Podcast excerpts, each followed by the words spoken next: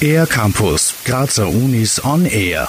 Bei einem dumpfen, brennenden, drückenden Schmerz im Brustbereich sollten die Alarmglocken schrillen. Denn das sind die ersten Anzeichen eines Herzinfarkts, einer der häufigsten Erkrankungen weltweit. Peter Reiner von der Klinischen Abteilung für Kardiologie der Medizinischen Universität Graz. Das Herz wird von drei Blutgefäßen mit Blut und Sauerstoff versorgt und wenn eines dieser Blutgefäße oder mehrere dieser Blutgefäße engstellen oder gar einen Verschluss haben, kommt es zu einer Minderversorgung mit Blut und Sauerstoff und zum Absterben von Herzmuskelzellen. Da sich diese Herzmuskelzellen nur im geringen Maß erneuern können, bildet sich nach dem Herzinfarkt eine Narbe. Das Herz ist unzureichend mit Blut und Sauerstoff versorgt und die Gefahr einer Herzschwäche steigt. Deshalb sofort ab ins Krankenhaus.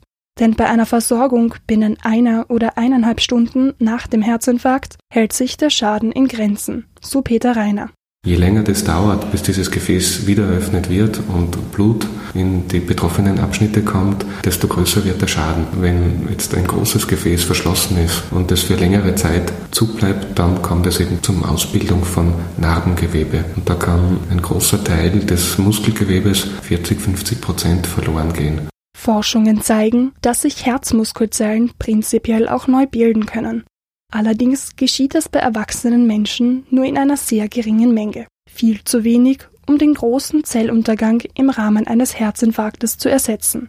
Deshalb sollte es gar nicht erst so weit kommen.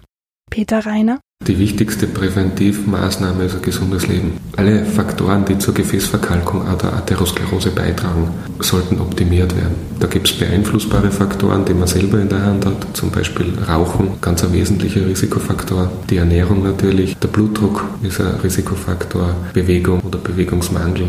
Nicht beeinflussbar ist eine genetische Vorveranlagung. Aber gerade da sollte dann umso mehr auf eine gesunde Lebensweise geachtet werden.